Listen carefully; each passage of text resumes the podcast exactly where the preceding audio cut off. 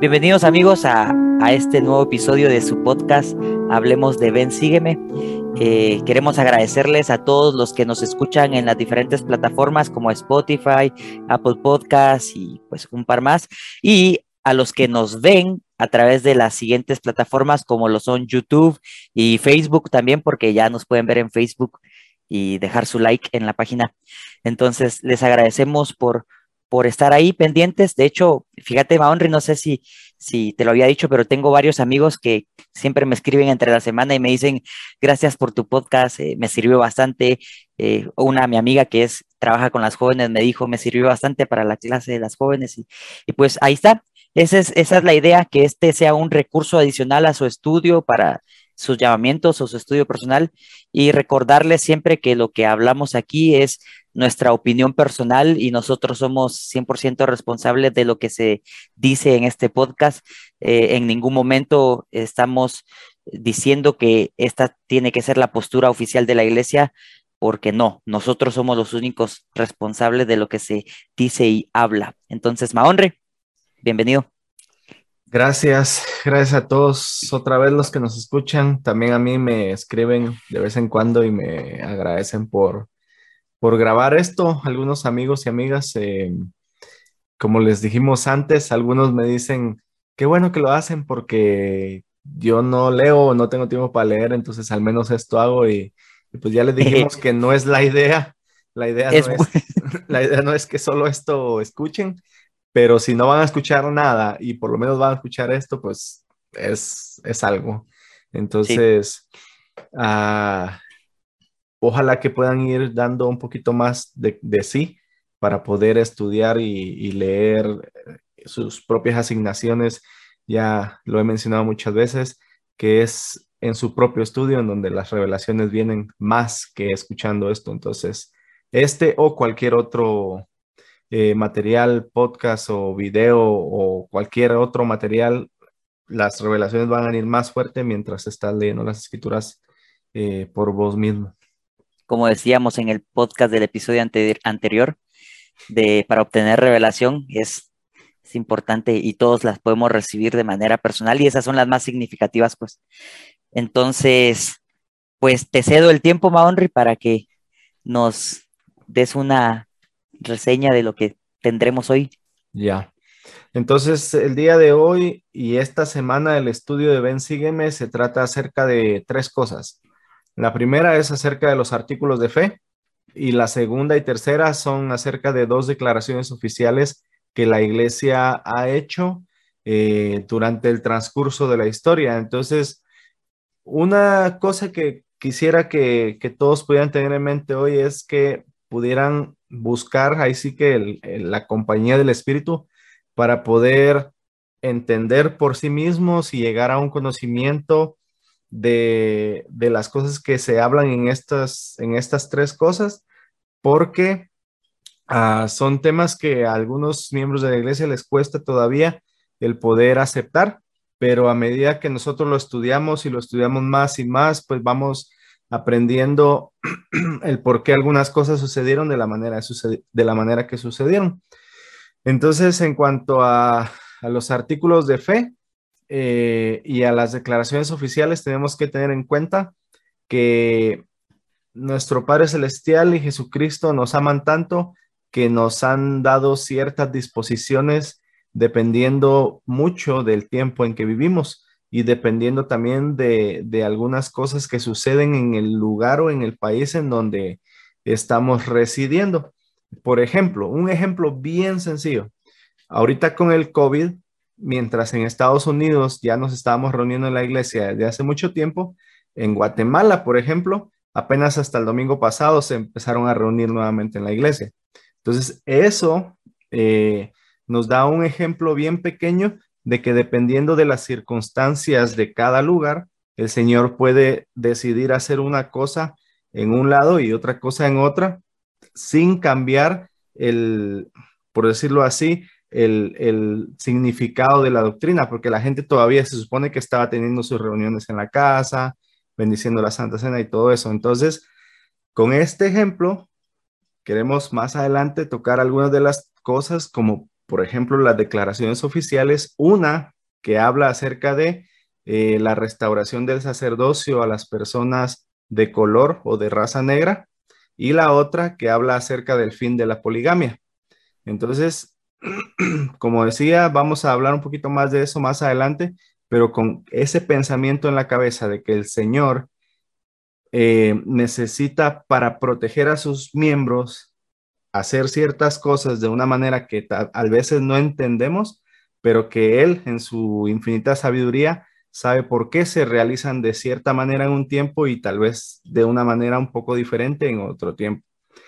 Ahora, en cuanto a los artículos de fe, estos pues son bien famosos, es básicamente un resumen de nuestras creencias y de la doctrina de la iglesia.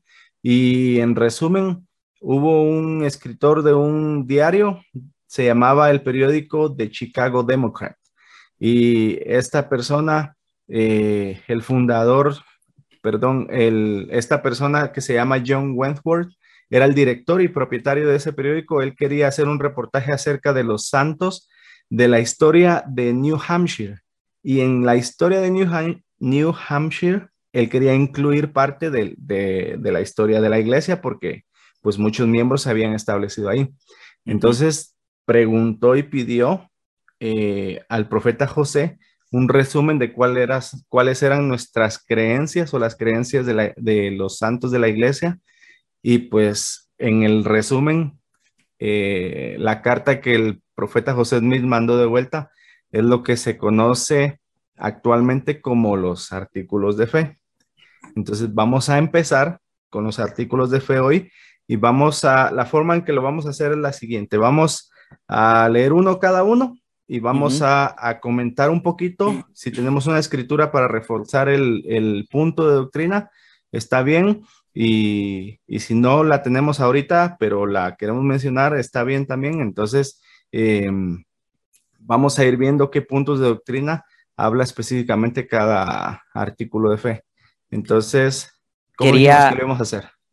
Eh, si querés empezar vos con los impares y yo los pares, pero les, les, iba a decir para los que nos ven, por ejemplo, en Facebook o en YouTube, si quieren pueden agregar en los comentarios alguna escritura que ustedes conocen de algún artículo de fe que también coincida, ¿va?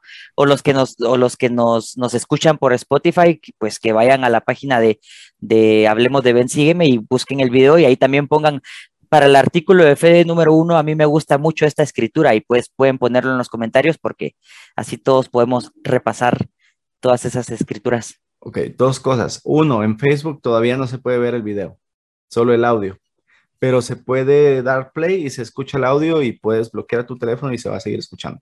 En YouTube pueden dejar su comentario, pero en Spotify también pueden dejar su comentario. Entonces, cada semana, yo no lo había mencionado, pero cada semana yo dejo una pregunta en Spotify que dice, ¿qué aprendiste que no dijimos en el podcast? O sea, ¿qué aprendiste por vos mismo? Y ahí mismo en Spotify la gente puede poner sus respuestas. Entonces, si alguien quiere también, como vos decís, eh, poner esta escritura eh, apoya a tal artículo de fe, que lo pongan y ahí vamos a, leerlo. Y de repente en uno de los episodios, pues puedo mencionar a las personas que nos escriben para eh, mandarles saludos o algo así. Cabal. Sí, y, y pues ya para empezar de lleno con los artículos de fe, estaba pensando en como un poquito antes de eh, explicadas bien las cosas de cómo a veces van cambiando dependiendo de las circunstancias y, el mundo en, las circunstancias en las que se encuentra y las cosas que no cambian y que son verdades eternas y son fundamentales y esas no van a variar. Y cuando hablamos de esas verdades eternas, invariables y fundamentales, hablamos de los 13 artículos de fe, ¿verdad? Sí. Solo. Entonces, el primero, primero, entonces, eh, artículo fe número uno. Nosotros creemos en Dios, el Eterno Padre, y en su Hijo Jesucristo y en el Espíritu Santo. La primera verdad eh, eterna de, de, los miembros de la Iglesia de Jesucristo de los Santos de los últimos días. Creemos en Dios, nuestro Padre Celestial, en Jesucristo, nuestro hermano mayor, y en el Espíritu Santo, lo que se conoce en el mundo ah, cristiano como la Trinidad. Creemos que los tres son tres seres distintos Y si no, les invitamos a que busquen el otro episodio del podcast en el que hablamos de Doctrina y Convenios 130, en el que explica de que el Padre tiene un cuerpo de carne y hueso tangible y el Hijo también. Pero el Espíritu Santo es un personaje de espíritu porque por eso puede morar en nosotros. Entonces, esa es la primera eh, doctrina eterna en la que nosotros creemos. Creemos en la Trinidad y creemos que cada uno de ellos son personajes distintos, separados, pero con un mismo propósito, el cual es ayudarnos a todos a regresar a vivir a la presencia de nuestro Padre Celestial. Listo. Artículo F número 2. Creemos que los hombres serán castigados por sus propios pecados y no por la transgresión de Adán. Pues este principio es, está claro, ¿verdad? El principio eterno es que nosotros somos responsables de nuestros actos y nosotros vamos a rendir cuentas de nuestros propios actos. Entonces, hay un versículo que me gustaría compartir que está en Deuteronomio, que apoya a, este principio de los artículos de fe. Dice Deuteronomio 24, versículo 16. Los padres no morirán por los hijos, ni los hijos por los padres. Cada uno morirá por su propio pecado, ¿verdad? Entonces, eh, esa escritura apoya bien eh, ese principio. Muy bien. Artículo de fe número 3. Creemos que por la expiación de Cristo, todo el género humano puede salvarse mediante la obediencia a las leyes y ordenanzas del Evangelio.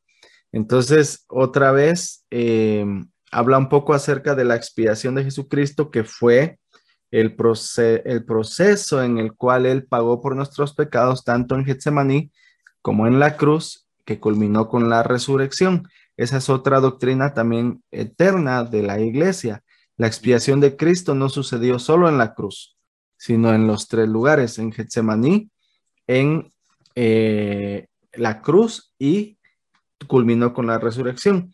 Y uno de los versículos que me gustaría mencionar que respaldan esa doctrina es, incluso dice que todo el género puede salvarse, todo el género humano puede salvarse mediante la obediencia a las leyes y ordenanzas del Evangelio. En Doctrina y Convenios 19, versículo 15, 16, dice, así que te mando que te arrepientas, arrepiéntete, no sea que te hiera con la vara de mi boca y con mi enojo y con mi ira, y sean tus padecimientos dolorosos. Cuán dolorosos no lo sabes, cuán intensos no lo sabes, sí, cuán difíciles de aguantar no lo sabes. Porque he aquí, yo Dios he padecido estas cosas por todos para que no padezcan si se arrepienten. Entonces, es sencillo. El Señor ya pagó por nuestros pecados, por nuestras eh, transgresiones y ya solo nos queda a nosotros arrepentirnos y cumplir con las leyes y ordenanzas del Evangelio. Las leyes son los mandamientos, son las cosas que están escritas en los libros que tenemos que hacer y las ordenanzas son las cosas que se realizan por medio de la autoridad de sacerdocio que nos abren las puertas del cielo o del camino al cielo si nosotros seguimos siendo obedientes a las leyes eh, o a los mandamientos también. Perfecto.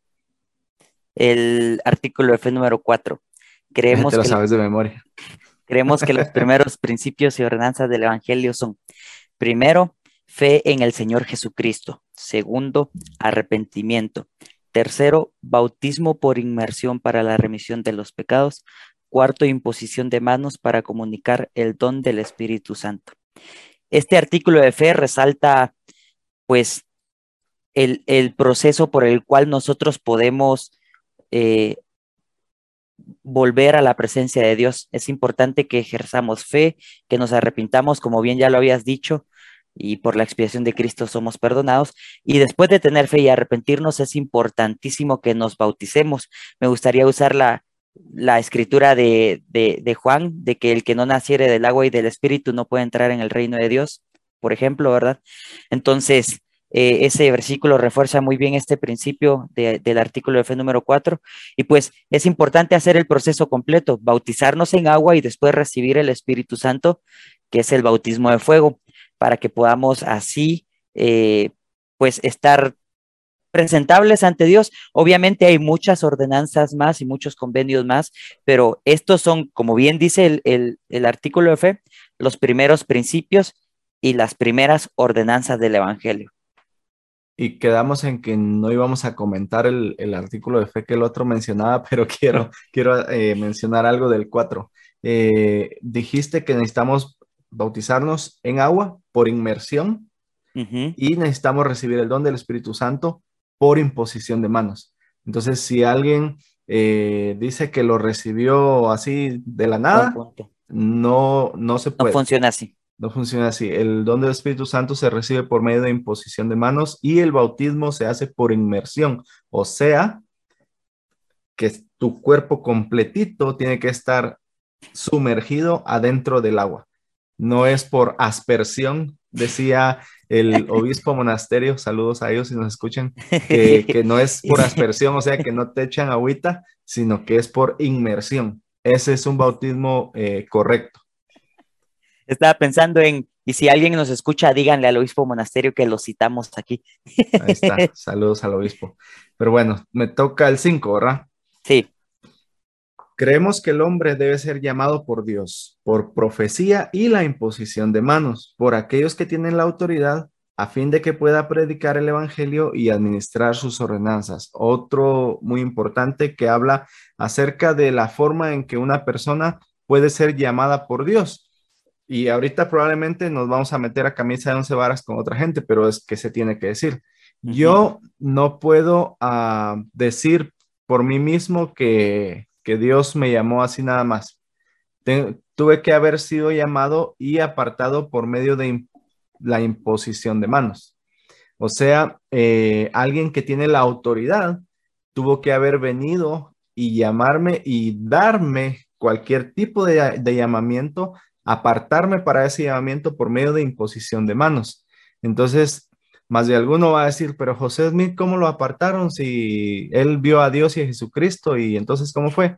Bueno, la historia, y si quieren hablar, que, hablemos un poquito más de eso después, eh, vino Juan el Bautista y le dio el sacerdocio de Aarón por medio de imposición de manos y también recibió la visita de Pedro, Santiago y Juan, que también le dieron el sacerdocio de Melquisedec por imposición de manos al profeta José Smith. O sea, él fue llamado y apartado para su llamamiento por medio de la imposición de manos, no porque él dijo, ah, hoy yo soy. Hoy yo soy el profeta porque yo quiero. Ah, ¿Sabes qué? Yo me fui a estudiar la Biblia cinco años y como ya me la sé toda, ahora yo voy a ser un profeta o un apóstol. Así no funciona. nanay decimos en Guate. Entonces, eh, también alguien para poder recibir autoridad debe recibirla por medio de alguien que ya la tiene no puedes recibirla así por, por porque querés nada más, ¿verdad? Y eh, ese alguien que ya la tiene, te la debe dar por imposición de manos también. Entonces, todos los llamamientos en la iglesia se reciben por medio de revelación y profecía. Hay un líder en la iglesia que administra todas las ordenanzas del evangelio, los obispos, por ejemplo, que son los que dicen, esta persona se puede bautizar y esta persona lo puede bautizar, porque ellos son las personas que administran en un determinado barrio. Un presidente estaca administra en esa estaca, dice, por ejemplo, este, este hermano puede ser ordenado elder y este hermano lo puede ordenar porque él ya tiene la autoridad. O sea, es, todo es por medio de un orden y eh, se necesita esa autoridad para poder, dice, predicar el evangelio y administrar esas ordenanzas también no solo porque me levanté un día queriendo hacerlo. Correcto. Sí, y decís, nos metemos a camisa de once varas, pero es que es la verdad. Es, es el Evangelio de Jesucristo, es su obra, y eso es algo que me gustaría resaltar. Para poder predicar el Evangelio, se necesita el sacerdocio o la autorización de alguien que tiene el sacerdocio, como por ejemplo cuando se manda a ministrar a las, a las hermanas de la Sociedad de Socorro van bajo la, eh, ¿cómo sería la palabra? Bajo la... Bajo las llaves. Bajo, las llaves. llaves de la autoridad de sacerdocio que llamó a esa hermana para, a la presidenta de la Sociedad de Socorro, por ejemplo. Ya, entonces, eh, a lo que quería llegar es a eso, porque pues conocemos a muchas personas en nuestros países y en nuestros pueblos que dicen, yo voy a ir porque a mí me llamó por leer la Biblia 10 años y, no funciona así. Ahora, Todo esto tiene mucho que ver con el siguiente artículo F. ¿O querías agregar algo más de ahí? No. No. Ok. El 6 que dice creemos en la misma organización que existió en la iglesia primitiva. Esto es apóstoles, profetas, pastores, maestros, evangelistas, etcétera. Como miembros de la iglesia, nosotros creemos en esa misma organización. Eh, me gustaría, pues, escrituras hay, hay, pues, varias, pero a mí me gustaría resaltar eh, una que usamos mucho en la misión. Entonces, está en Efesios 2, 19 al 20. Dice, bueno, el 19 podemos, si queremos lo leemos o no, pero el 20 específicamente dice, edificados sobre el fundamento de los apóstoles y profetas, siendo la principal piedra del ángulo Jesucristo mismo. Esa es la organización de la iglesia primitiva, la que Jesucristo estableció cuando él estuvo eh, en vida predicando. Y esa es la organización de la iglesia actualmente. Nosotros tenemos los doce apóstoles, el profeta, eh, sus consejeros, y es Jesucristo el que está, eh, pues, siendo el centro de todo. Él es la principal piedra de, del ángulo en esta obra, ¿verdad? Entonces, sí, todo miembro de la iglesia de Jesucristo de los Santos de los últimos días debe entender y reconocer que tenemos esa organización, la organización que Jesucristo estableció, ¿verdad? Número 7. Creemos en el don de lenguas, profecía, revelación, visiones, sanidades, interpretación de lenguas, etc. Todos los dones que acabo de mencionar son dones del Espíritu, son dones que vienen por medio del Espíritu y que unos tienen unos, otros tienen otros, y algunos se pueden desarrollar y otros nacemos con ellos. Entonces, eh, pero que se magnifican o se, se hacen más fuertes o más grandes solo cuando recibimos el don del Espíritu Santo, como decía vos, después de haber sido bautizados, porque son dones del Espíritu. Entonces, en Doctrina y Convenios, em, sección 46, versículos 11 y 12, dice, porque no a todos se da cada uno de los dones, pues hay muchos dones, y a todo hombre le es dado un don por el Espíritu de Dios algunos les es dado uno y a otros otro para que así todos se beneficien. Entonces, los dones del Espíritu son para el beneficio de los demás, no son para mi propio beneficio. Voy a poner un ejemplo. El don de lenguas. Cuando nosotros hablamos del don de lenguas, no hablamos de que yo voy a ponerme a hablar en un idioma extraño o extranjero y que la gente no me pueda entender, porque ¿en qué se beneficia que mi gente que me está escuchando, que yo les hable en otro idioma que no me lo van a entender. No se benefician en nada. Pero siempre ponemos el ejemplo de los misioneros. Cuando los misioneros eh, van de un país a otro a predicar a un, a un idioma que no sabían antes, eh, por medio del Espíritu y por su constancia y estudio y todo, el Señor les permite aprender un nuevo idioma, pero rapidito. Por ejemplo, cuando yo fui a la misión, mi entrenador tenía seis meses, él era de aquí de Estados Unidos, nunca había estudiado español antes y hablaba español mucho mejor que muchos de nosotros los hispanos. Entonces, eso viene gracias a que eh, el Señor por medio del Espíritu Santo está ayudando para que Él pudiera predicarle a la gente en Honduras en su idioma. Entonces, ese es, por ejemplo, cómo funciona el don de lenguas yo lo tengo para beneficio de los otros, no solo para mi beneficio. Y así con todos los dones del Espíritu. Si quieren leer más en Doctrina y Convenios 46, no puedo decir ahorita, vayan al episodio del podcast que grabamos porque no habíamos empezado a grabar en ese tiempo, pero en Doctrina y Convenios 46 se habla mucho acerca de, los dones del Espíritu y que creemos en ellos. Sí, y, y pues somos testigos de muchas veces cómo se manifiestan. ¿Verdad? Entonces, un saludo a todos los misioneros en el mundo y los que fueron y, están por ir. Em, la, para, eh, dijimos que no íbamos a hablar de los artículos de fe, pero eh, creemos mucho como miembros de la iglesia en la revelación. La revelación es el centro de, del, pues, del, de la iglesia por cómo se dirige la iglesia. Eh, un pueblo sin revelación se descontrola, dice un viejo proverbio. Entonces, eh, pues como miembros de la iglesia debemos de entender eso, amigos. Eh, la revelación es real, revelación personal y la revelación que los líderes tienen para dirigir la iglesia también es real y debemos de aceptarla y, y, pues al menos intentar obedecerla y si lo hacemos nos vamos a dar cuenta por nosotros mismos que lo que los líderes dicen y aconsejan por revelación es real. Y eso hay que tenerlo en mente para, lo, para el resto de, de este episodio cuando hablemos de las declaraciones oficiales. El, el versículo, el artículo de fe número 8. Creemos que la Biblia es la palabra de Dios hasta donde está traducida correctamente y también creemos que el libro de Mormón es la palabra de Dios. Camisa de once varas. eh, pues esto es sencillo, hermanos y amigos y familia. Nosotros como miembros de la iglesia queremos, respetamos y escudriñamos mucho la Biblia porque esa es la palabra de Dios. Un escrito de, de gente inspirada por Dios y, contiene mucha guía y mucho entendimiento y luz para nosotros. La Biblia la queremos y la vamos a respetar y a seguir hasta donde está traducida correctamente. Y aquí es donde algunas personas les, les damos un golpe en, en el hígado. Pero es que es cierto, hermanos, a lo largo del tiempo la Biblia pues ha caído en manos de personas no tan inspiradas que han cambiado palabras y a veces versículos completos y eso hace que se le pierda el significado a muchos versículos de la Biblia y que hasta cierto punto deje de ser clara y precisa como en algún momento lo fue.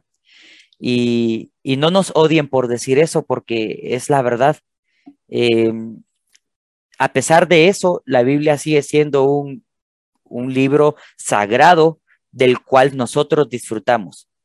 Ahora, a diferencia del libro de Mormón, que fue traducido por el don y el poder de Dios por medio del profeta José Smith, que después de, pues, de la traducción del profeta José Smith, eh, no, ha, no ha tenido esos como cambios a lo largo del tiempo que ha tenido la, la Biblia, pues ese, esas, esas traducciones que la Biblia ha tenido y que han pasado de años en años y de traducción en traducción, han hecho que, que la Biblia pierda su esencia en algunos casos, a diferencia del libro de Mormón, que solo fue pues traducido por el profeta José Smith en aquel tiempo, y en la actualidad ha sido pues han sido corregidas algunas palabras para que el entendimiento sea más claro más no para cambiar la doctrina o el punto del que estaba hablando eh, esa persona en el libro de Mormón. Entonces quería hacer también esa pequeña aclaración.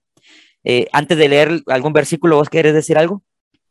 Ah, solo que hay gente que dice que le han cambiado muchas partes al libro Mormón, a Doctrina y Convenios, pero sí se han cambiado partes de los encabezados, por ejemplo, para que sean más precisos, pero el encabezado de un capítulo no es parte de, de la traducción del libro de Mormón. El libro de Mormón se ha, se ha, mantenido eh, muy íntegro, que si se ha cambiado una palabra, por ejemplo, como decís vos, era solo para darle un significado mejor a, lo que se quiere decir en el versículo completo. Entonces, eh, aclaración, los encabezados de cada capítulo o de cada sección no son parte en sí de las revelaciones de doctrina y convenios o del libro de Mormón, sino son cosas que la iglesia ha puesto para poder darnos, por ejemplo, un resumen de lo que se va a tratar el capítulo. Una introducción. Una introducción, entonces es diferente. Y, y cuando pienso en una escritura que apoye o refuerce esto, muchos misioneros me van a apoyar cuando digo Ezequiel es el indicado, porque habla de el palo de Judá, que es la Biblia, y el palo de José, que en este caso es el libro de Mormón. ¿Verdad? Pero para no leerlos, leer todos los versículos, me gustaría, por ejemplo, Ezequiel 37, versículo 16. Dice, y tú, hijo de hombre, toma ahora un palo y escribe en él para Judá y para los hijos de Israel, sus compañeros. El palo de Judá. Toma después otro palo y escribe en él para José, palo de Efraín y para toda la casa de Israel, sus compañeros Júntalos luego el uno con el otro para que sean uno solo y serán uno solo en tu mano. Entonces, eh, sí, nosotros como miembros de la Iglesia de Jesucristo de los Santos de los Últimos Días tenemos la Biblia, el Antiguo y el Nuevo Testamento, el libro de Mormón, también tenemos doctrina y convenios y revelaciones que vienen a, nosotros por medio de los profetas actuales y, qué bendición. En lugar de verlo como un punto para atacar a la iglesia, deberíamos decir, decir qué bendición porque el Señor ha hablado, está hablando y va a seguir hablando con sus hijos siempre. Y ya te adelantaste al siguiente artículo. Entonces, el artículo de fe número 9 dice, creemos todo lo que Dios ha revelado todo lo que actualmente revela y creemos que aún revelará muchos grandes e importantes asuntos pertenecientes al reino de Dios. Y es lo que vos decías, el Señor ha hablado con sus profetas de la antigüedad, Moisés, Abraham, Noé, Isaac, los de este lado del, planeta, Leí, Nefi, Jacob, Alma, eh, eh, el rey Benjamín, Amón, todos ellos. El Señor ha hablado con todos sus profetas de la antigüedad. Dice todo lo que actualmente revela, el señor habla con el presidente Russell. Nelson y le dice las cosas que necesitamos escuchar en estos días y dice y creemos que aún revelará muchos grandes e importantes asuntos pertenecientes al reino de Dios. Entonces, el presidente Nelson se va a morir, va a haber un nuevo profeta y el Señor va a seguir hablando con él. Ese se va a morir, va a haber un nuevo profeta y el Señor se va a seguir comunicando con él. Entonces, la escritura en Amós 3.7 es el ejemplo perfecto que dice que no hará nada el Señor sin que revele sus secretos a sus siervos los profetas. Entonces, eh, el Señor, así como hacía muchas cosas en la antigüedad, las sigue haciendo ahora y no las estaría haciendo sin antes revelarle sus secretos a sus siervos los profetas. Y por eso es importante que tenemos un profeta hoy en día que escucha la voluntad del Señor y como el presidente Nelson siempre ha dicho, eh, por ejemplo, la restauración es un proceso que se sigue dando y el Señor sigue revelando nuevas cosas a veces. Entonces, eso es parte de este artículo de fe, que creemos en lo que ha pasado o en lo que Él ha revelado, lo que actualmente está revelando y lo que va a revelar más adelante. ¿Qué ibas a decir? Que este artículo de fe también nos va a ayudar más adelante con las declaraciones oficiales. También. Dale. ¿Listo? El artículo de fe número 10.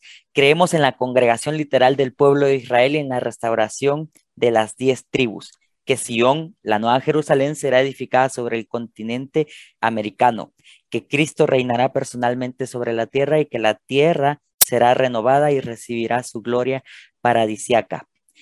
Como miembros de la iglesia, creemos firmemente en que el Señor está recogiendo Israel desde los cuatro puntos de la tierra a través de la obra misional. Los misioneros que van predicando y, enseñando el Evangelio y bautizando en todo el mundo, o bueno, casi en todo el mundo. Y, pero va a llegar a todo el mundo, tengo que aclararlo. Entonces, em, la congregación literal ya, ya se está realizando.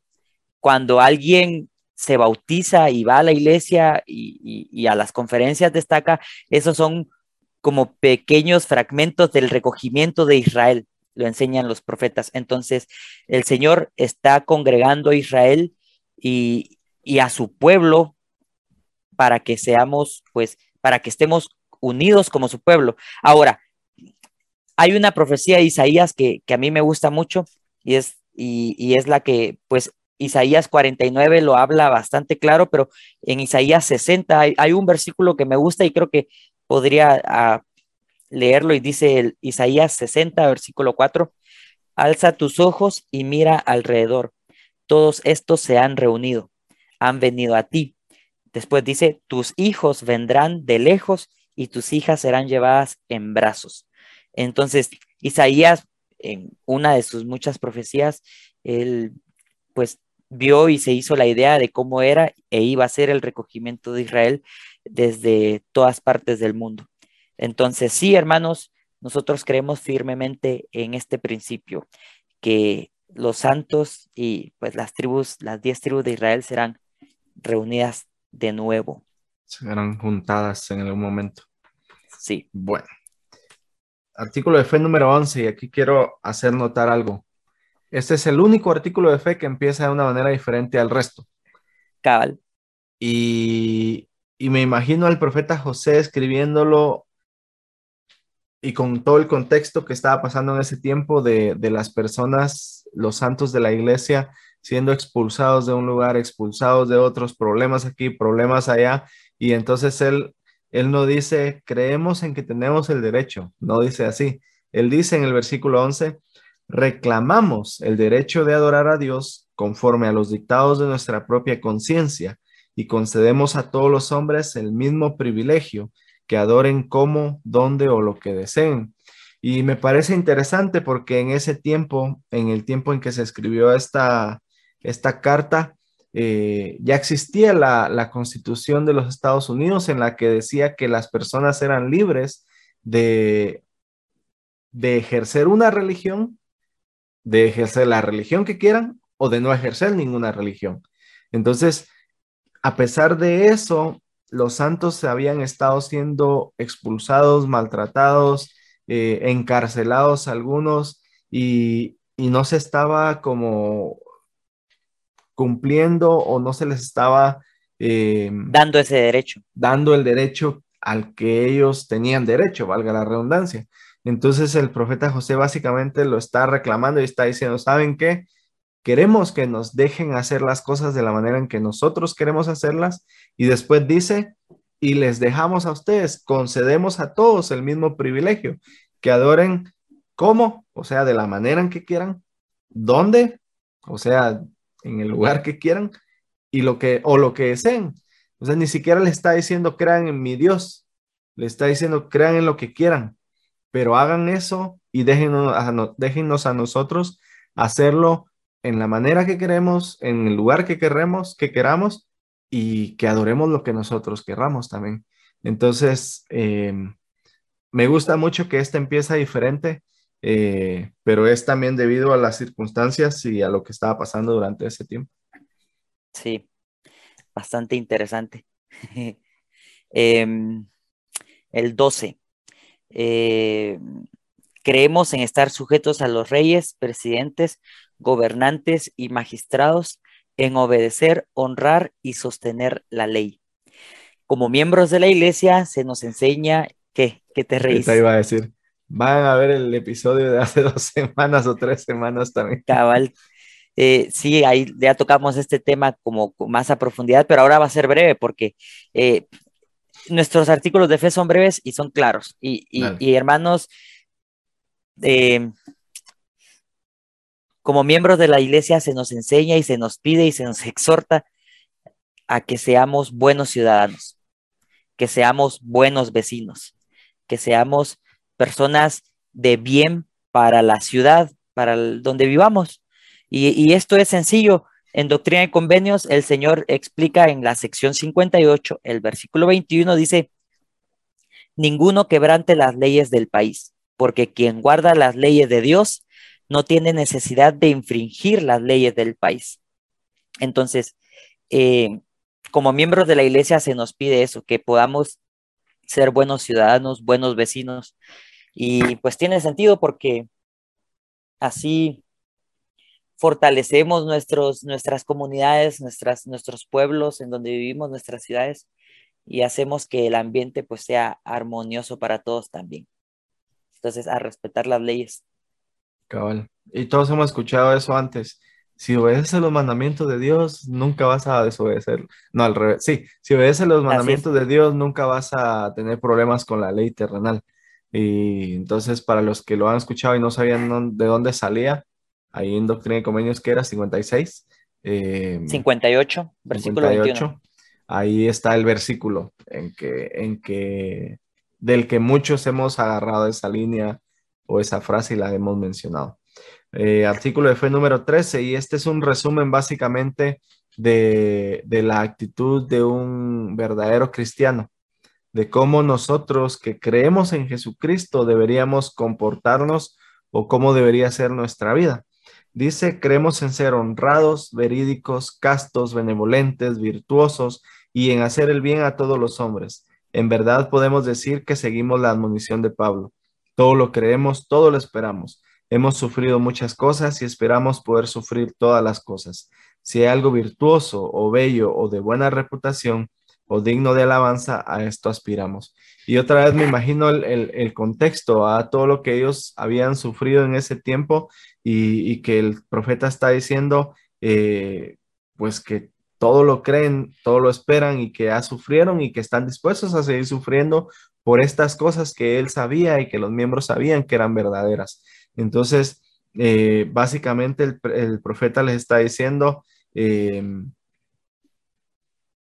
la está describiendo a una persona que, que de verdad se hace mostrar como un verdadero seguidor del Señor Jesucristo y no alguien que solo lo dice con la boca, como decía eh, en Malaquías, creo que es, con sus labios me honran, pero su corazón lejos está de mí. Entonces, estas son las cosas que deberíamos hacer para demostrar que sí, en realidad somos seguidores de Jesucristo y siempre eh, eh, aspirar a las mejores cosas que hay en esta vida, aspirar a ser mejores cada día, aspirar a, poder ser personas que dan un buen ejemplo y que, que somos reconocidos porque tratamos y luchamos de hacer las cosas en la mejor manera posible. No somos perfectos y pues estamos lejos de serlo, pero son cosas que pienso yo están bien accesibles, esforzarnos por ser honrados, por ejemplo. En algún momento vamos a tener una tentación de ser deshonesto, ya sea robando o aprovechándonos de alguien. Y pues bueno, es el momento de pensar y decir, no, no, no, yo tengo que esforzarme por ser un poquito más honrado y, pues ir haciendo los cambios gradualmente va. Y así con cada uno de los, de los puntos que dice este artículo de fe, no se trata de ser perfectos, se trata de ir mejorando y, y aprendiendo pues un poquito cada día hasta que pues lleguemos a la medida que el Señor tiene para nosotros. Muy bien. Entonces, eh, ahí están los tres artículos de fe. Son claros, son claros y concisos.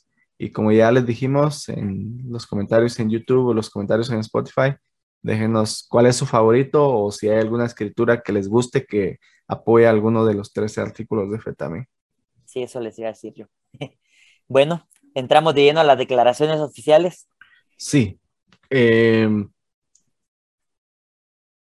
igual para no este, tardarnos mucho, abarcar mucho tiempo, tal vez te voy a dejar que, hables de, de la declaración oficial número 2 y yo voy a hablar de la declaración oficial número 1. Y ya por si alguno de los dos quiere decir algo de la otra, pues está bien, pero para no extendernos demasiado. Me parece.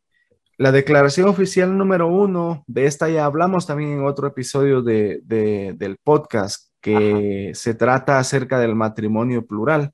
Hablamos mucho ese día de que cuando se le dio al profeta José Smith la revelación de que debería, deberían algunos santos, aclaración, y lo hablamos ese día, algunos, no todos, practicar el matrimonio plural, eh, fue algo que, el profeta José recibió y, le dolió, pues, o sea, no era algo que él quería hacer, junto con otros miembros también que no, no podían creer lo que se les estaba pidiendo, pero que, como hablamos ese día también, fueron valientes y, lucharon por hacer esto que al parecer estaba en contra de lo que sabemos, pero que a la vez, si nos vamos a las escrituras, el Señor había mandado en otros tiempos dependiendo de las circunstancias en las que se estaban viviendo. Entonces, como dijimos al principio, tenemos que tener en mente y en cuenta dos cosas, las circunstancias o el contexto y la revelación de que el Señor siempre tiene una persona a la que le va a revelar su voluntad, dependiendo también algunas veces de las circunstancias en que los santos están viviendo en ese tiempo. Entonces, la declaración oficial número uno es un, ah, un resumen o, la forma en que se dio fin a la práctica del matrimonio plural. Entonces, hay gente que dice, la iglesia se deja llevar por las leyes del país, pero es que, ¿qué pueden hacer? La iglesia no va a ir en contra de las leyes del país tampoco. Entonces, hablamos ese día que cuando eh, mientras estaba practicando el matrimonio plural, el Congreso y las leyes de los Estados Unidos en cierto punto de la historia dijeron hasta aquí, hicieron la ley y todo y cualquiera que estuviera practicándolo estaba cometiendo un delito a una ley eh, del país de los Estados Unidos. Entonces, solo un poquito, eh, voy a leer de la declaración oficial número uno y antes de hacerlo, quiero leer una partecita. Entonces, para los que están, tienen el libro en, su, en sus manos, está la declaración oficial número uno y después hay un hasta abajo, dependiendo del tamaño de su libro, hay unas eh, partes con unas letras bien chiquitas. Entonces... El pie de página. Sí, entonces ahí eh, voy a leer un poquito del primer párrafo y un poquito del segundo. Entonces, estas son selecciones de tres discursos del presidente Wilford Woodruff referentes al manifiesto o a la declaración oficial número uno. Dice, el Señor jamás permitirá que os desvíe yo ni ningún otro hombre que funcione como presidente de la iglesia. No es parte del programa, no existe en la mente de Dios. Si yo intentara tal cosa, el Señor me quitaría de mi lugar y así lo haría con cualquier hombre que intente desviar a los hijos de los hombres de los oráculos de Dios y de su deber. Entonces, otra cosa a tener en mente, si un presidente de la iglesia quiere hacer algo que vaya en contra de la voluntad del Señor, se le va a quitar, punto. El Señor lo va a remover de su, de su posición en la que está y pues va a venir otro. Ahí no hay, no hay pierde. Entonces, en cuanto a estas dos eh, cosas eh, de la poligamia y del sacerdocio a las personas de raza, si algo que de lo que se hizo o se dejó de hacer hubiera estado en contra en ese momento, aclaración, en ese momento de la voluntad del Señor, ese presidente que lo puso o que lo quitó hubiera sido removido automáticamente. El segundo dice en el segundo párrafito, no importa quién viva ni quién muera, ni quién sea llamado para dirigir esta iglesia, tienen que dirigirla por la inspiración de Dios Todopoderoso si no lo hacen de esa manera, no podrán hacerlo de ninguna otra forma. Entonces, otra vez, algunas cosas eh, van a ser diferentes en determinado tiempo dependiendo de las circunstancias. Y ahora sí, en cuanto al matrimonio plural, ahora sí ya me voy a la declaración oficial número uno. En los últimos dos párrafos dice, por cuanto el Congreso ha establecido leyes que prohíben el matrimonio plural, y las cuales la Corte Suprema ha sostenido como constitucionales, yo, por la presente, declaro mi intención de sujetarme a dichas leyes y de ejercer mi influencia en los miembros de la Iglesia a quienes presido para que hagan lo mismo. Ni en mis enseñanzas ni en las de mis colaboradores dadas a la Iglesia durante el plazo mencionado hay cosa alguna que razonablemente pueda interpretarse en el sentido de estar inculcando o alentando la poligamia y cuando un elder de la iglesia ha usado lenguaje que parecía comunicar tales enseñanzas, se le ha reprendido en el acto.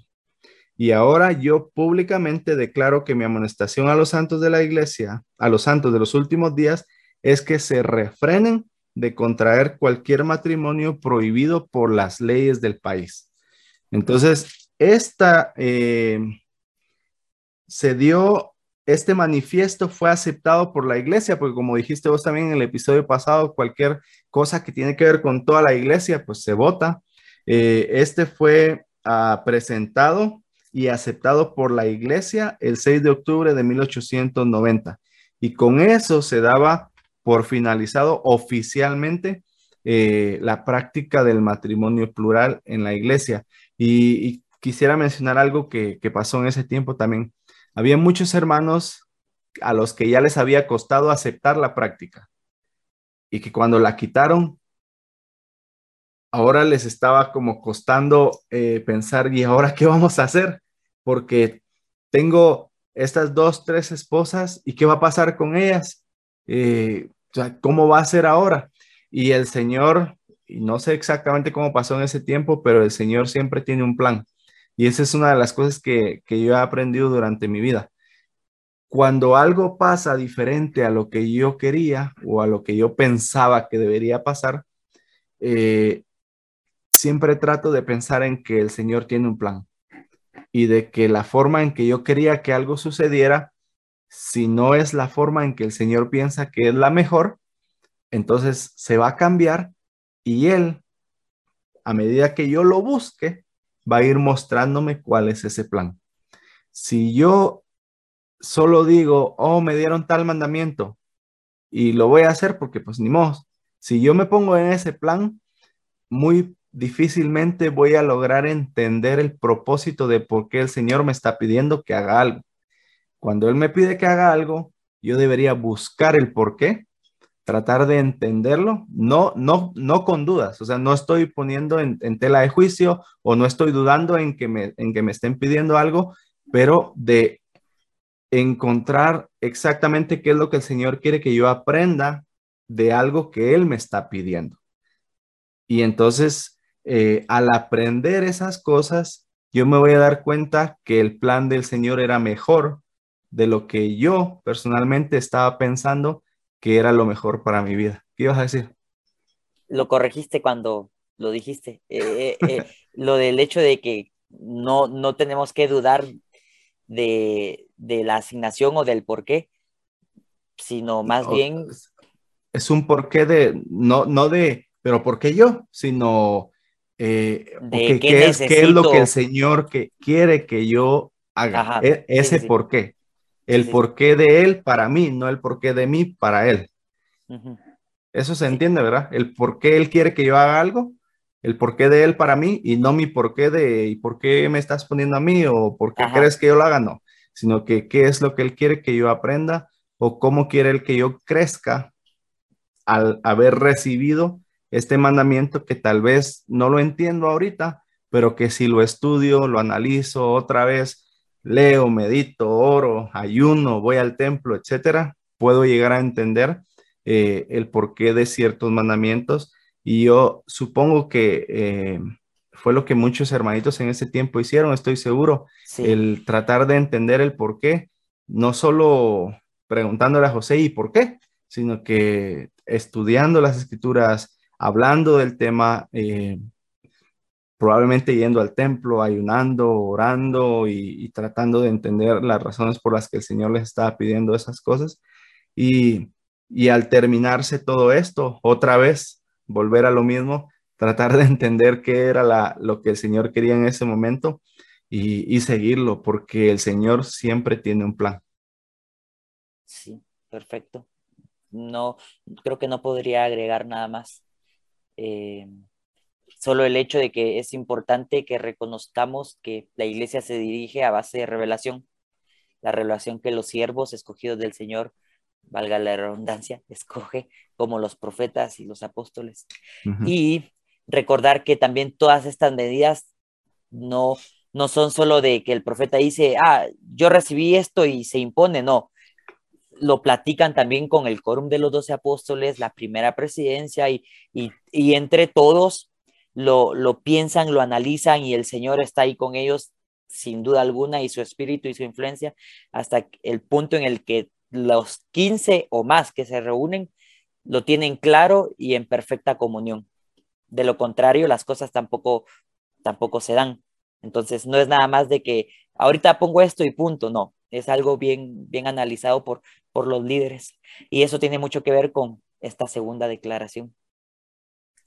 Dale. Pues. Ah, declaración oficial número dos. No sé cuántos de ustedes no lo sabían y ahorita lo van a, lo van a saber, pero durante un tiempo, eh, una buena parte de la historia, desde la década de 1850 hasta 1978, la iglesia no, ordenó al sacerdocio a hombres de ascendencia africana de piel oscura y no era permitido. Estuvimos con vos repasando algunas fuentes de la iglesia y, cosas así, entonces eh, espero tocar este punto de la manera correcta. Si no, me corregís y, ahí sin pena. Pero em, durante mucho tiempo, incluso yo de joven, escuché que las personas de color oscuro eh, no podían recibir el sacerdocio en aquellos tiempos porque venía una maldición heredada desde el tiempo de Caín. Y en los registros de la iglesia que pues estuve leyendo y, tratando de aprender, me topé con la eh, noticia de que eso es, es, pues no es real. La iglesia no acepta esa declaración como una declaración oficial de la iglesia. Y es que en esos años de 1850 en adelante, muchos miembros trataron de justificar la razón por la que el sacerdocio no se le daba a las personas de raza de color eh, africanos. Y, muchos miembros, yo me los imagino en buen plan tratando de entender por qué no. O sea, no con, en, en, plan de juzgar o de atacar, sino en buen plan de algún motivo debe haber. Y muchos dijeron, de plano es por pues la maldición de cuando alguien es desobediente, dice el libro de Mormón y la Biblia y la piel oscura. Y, y muchos miembros quiero pensar que lo, creyeron así en buen plan, pero no, la iglesia eh, rechaza e, esa declaración y eso no es, o sea, no es una declaración oficial de la iglesia. Entonces... Ni es doctrina. Y ni es doctrina, correcto. Eh, resulta que la iglesia se restauró en una época en la que había mucha, pero mucha división racial en Estados Unidos. Estuve leyendo en la, y parte de esta división racial venía desde la Corte Suprema de Estados Unidos, desde el, pues el, pues me animaría a decir, desde el mismísimo presidente de Estados Unidos. Habían leyes que abarcaban en el, en el país en la que, por ejemplo, la voy a leer para, para, para que estemos en para no inventar. Sí, sí, sí. Dice, eh, Dice, en 1857, la Corte Suprema de Estados Unidos decretó que las personas de raza negra no poseían ningún derecho que el hombre blanco tuviera la obligación de respetar. O sea, esa era una declaración de la Corte Suprema de Estados Unidos en 1857. O sea, yo estoy tratando de entender el por qué a las personas de, de raza no se les daba el sacerdocio. Y, no sé, me animaría a creer que esta división racial estaba afectando tanto el país en Estados Unidos que al grado en que las los mismos líderes gubernamentales hacían a un lado a estas personas y las trataban pues como nada y, y eso gracias a Dios con el tiempo el gobierno y todas las instituciones se dieron cuenta que todos somos valiosos y, y ya entrando en pues principios de la iglesia, para Dios todos somos valiosos, toda alma es preciosa, sin importar la raza, etnia, color, estado social, sin importar nada, para Dios toda alma es muy valiosa y es especial. Pero lastimosamente en esa época esa división racial era muy, era muy tajante, ¿sí? Y al grado de que a las personas de color no, no les ponían, no les daban prácticamente nada, pues. Entonces, la iglesia se restauró en ese ambiente y por mucho tiempo, 1850 hasta 1978. Sí, esa fue la época en la que pues eh, estas, esta situación estaba pasando, los miembros no podían recibir el sacerdocio ni las ordenanzas de investiduras y sellamientos en el templo. Ahora, en lo que leí en los registros de la iglesia, eh, no hay un registro en el que el profeta José Smith, por ejemplo, le haya negado esas bendiciones a alguien de color. No hay registros, ¿sí? Eh, también entre lo que leí y aprendí está el hecho de que eh, da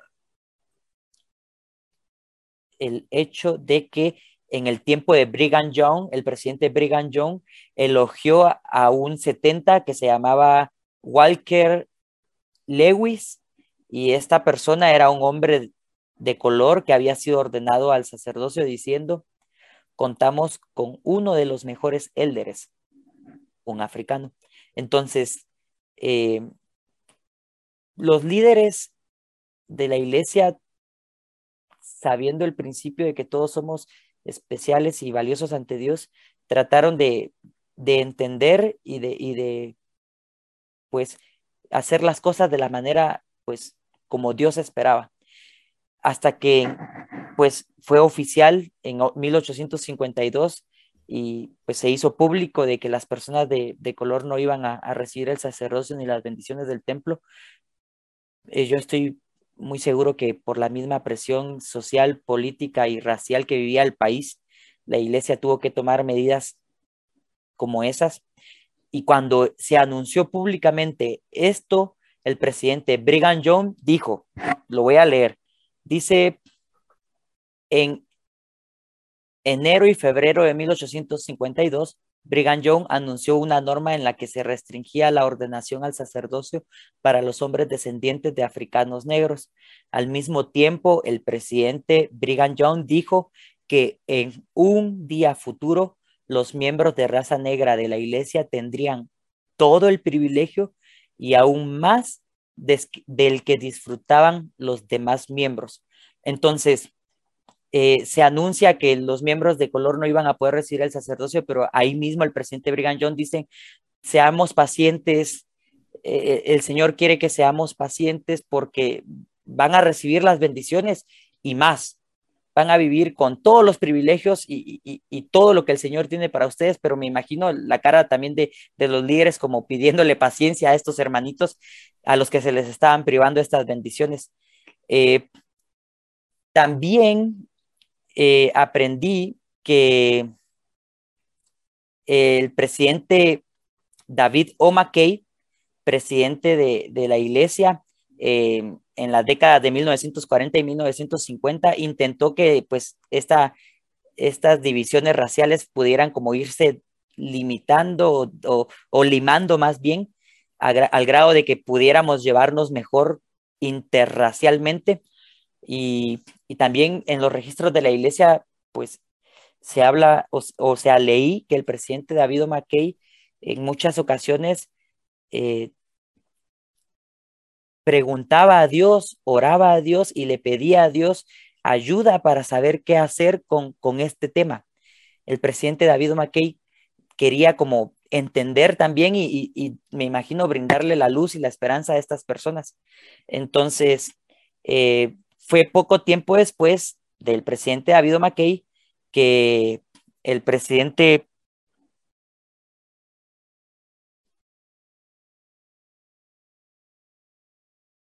Spencer W. Kimball, junto con la primera presidencia y el quórum de los doce apóstoles, recibieron la revelación con respecto a este asunto y de ahí se redactó esta declaración, la declaración oficial número dos.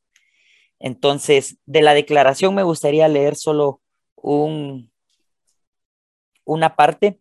Ustedes pueden leerlas en sus casas detenidamente y sería lo, indicado. Entonces, eh, me gustaría leer el párrafo que dice...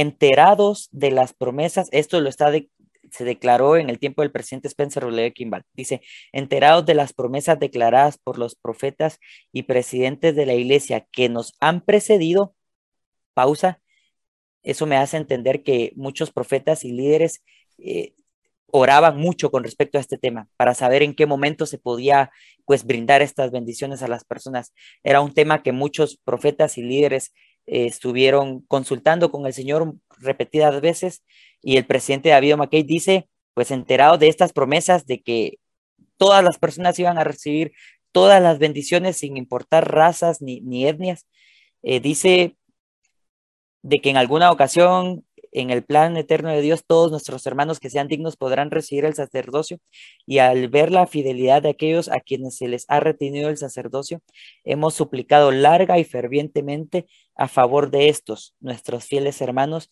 y hemos pasado muchas horas en el cuarto superior del templo suplicando al Señor orientación divina. Él ha escuchado nuestras oraciones y ha confirmado por revelación que ha llegado el día prometido por tan largo tiempo en el que todo varón que sea fiel y digno miembro de la iglesia puede recibir el santo sacerdocio con el poder de ejercer su autoridad divina. y disfrutar con sus seres queridos de toda bendición que Él procede, incluso las bendiciones del templo. Por consiguiente, se puede conferir el sacerdocio a todos los varones que sean miembros dignos de la iglesia sin tomar en consideración ni su raza ni su color. Se instruye a los directores del sacerdocio que se guíen por el sistema de entrevistar concienzudamente a todo candidato a quien se le vaya a conferir, ya sea el sacerdocio arónico o el de Melquisedec, para asegurarse de que esté cumpliendo con las normas establecidas para determinar si es digno o no. Em, este comunicado lo firmaron el presidente Spencer W. Kimball, N. Eldon Tanner y Marion G. Romney, miembros de la primera presidencia. Y como pues ya sabemos, esto se anunció en una conferencia general en la que se le pidió a los miembros que pues levantaran su mano derecha en señal de apoyo a esta declaración y a esta nueva postura de la iglesia. Y me llama la atención que abajo dice el voto a favor de la proposición anterior fue unánime. Salt Lake City, Utah, 30 de septiembre de 1978. Y desde ese momento hasta estos años, las bendiciones del sacerdocio están disponibles para todo varón digno, sin importar eh, color, raza, etnia, condición social, sin importar nada, solo el hecho de que sea, sea digno. Eh, un poquito de todo lo que pude aprender, lo que pude investigar.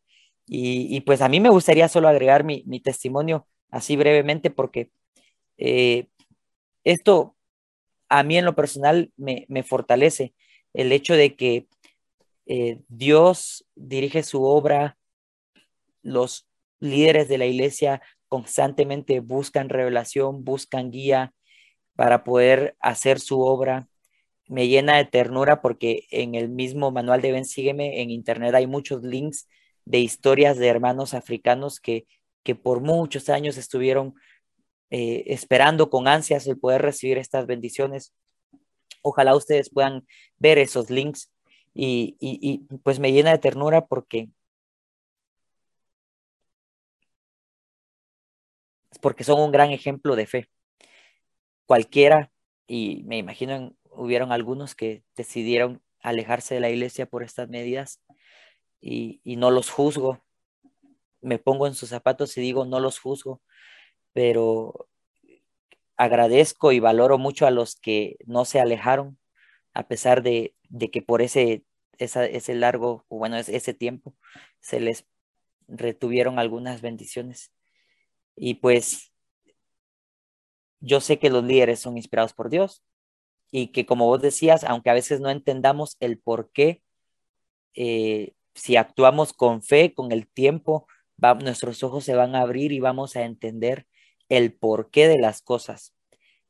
Y si en la vida o en esta vida no lo logramos entender, de seguro la promesa está en que el Señor, ya sea en esta vida o en la otra vida, eh, cuando moremos con Él, pues vamos a tener el conocimiento que, que, nos hace falta para entender todos estos detalles de la iglesia.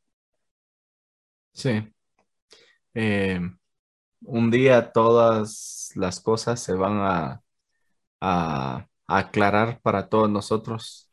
Algunas cosas, ojalá que no sean muchas, que muchas de esas las podamos eh, aclarar aquí en la tierra, otras no se va a poder, pero algunas de esas simplemente por estudiar las escrituras, estudiar, ven, sígueme, yendo a la iglesia, hablando con nuestros líderes, muchas de esas se pueden aclarar así. Eh, entonces, que hagamos todo lo que está a nuestra parte para poder entenderlas, aclararlas, estudiarlas y entender un poco del por qué algunas cosas han sido de la manera que fueron, eh, porque había que ser así.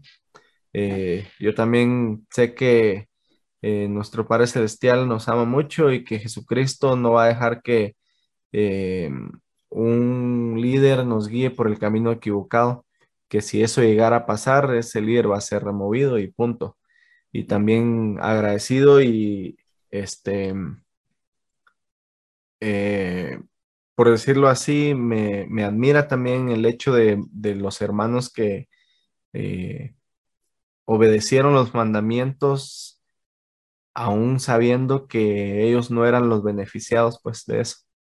Pero que, que se quedaron, como dijiste vos, a los que se quedaron cuando se puso la poligamia, a los que se quedaron cuando se quitó, a los que se, se quedaron cuando se quitó el sacerdocio y a los que siguieron cuando se les volvió a dar a los hermanitos de, descendientes de, África.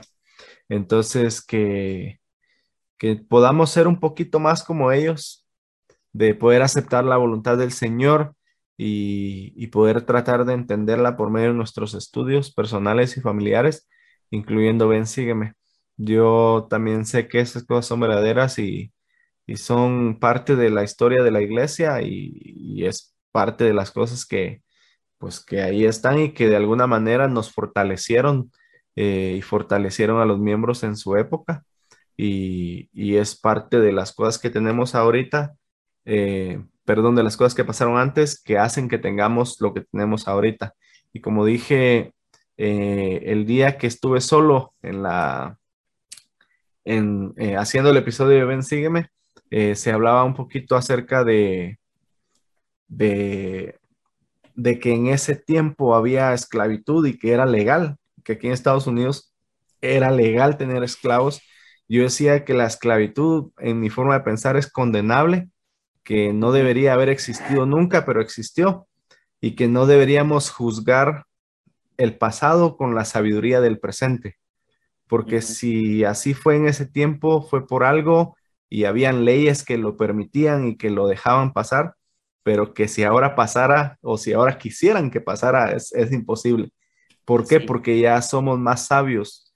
Los que vivimos en ese tiempo tenemos más conocimiento y sabiduría en cuanto a ese tema de lo que tenían en el tiempo hace 200 años. Entonces, tratar de entender a ellos y no juzgar a ellos con la sabiduría que tenemos nosotros ahora.